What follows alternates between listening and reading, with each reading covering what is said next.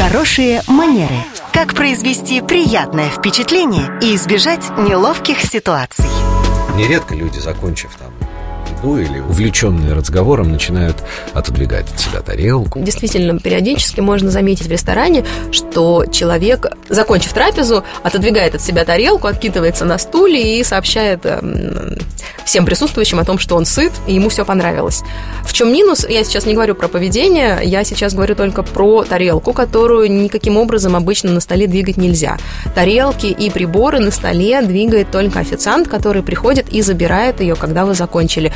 Ставит на, на ее место новую тарелку, если у нас происходит перемена блюд. Это же касается той ситуации, если вам страшно понравилось суп, на дне осталось, и вы там пытаетесь наклонить тарелку, чтобы сгрести остатки О, супа. Да. Вот это, кстати, очень интересная история. Суп никаким образом а, не стоит наклонять тарелку супом ни от себя, ни к себе. Знаете, да, есть такая расхожая история о том, что все зависит от того, кого вы хотите, что вы хотите облить себя или скатерть, в какую сторону нужно наклонять тарелку. Не нужно ее наклонять никуда. Вполне допустимо оставить а, несколько капель, там, несколько ложек супа на дне, и совершенно точно вы вряд ли обидите шеф-повара или хозяйку, которые вам этот суп предложили. Это была наш эксперт по протоколу этикету Татьяна Баранова. Слушайте по будням в 19.40 в драйв-шоу «Вечерний проспект».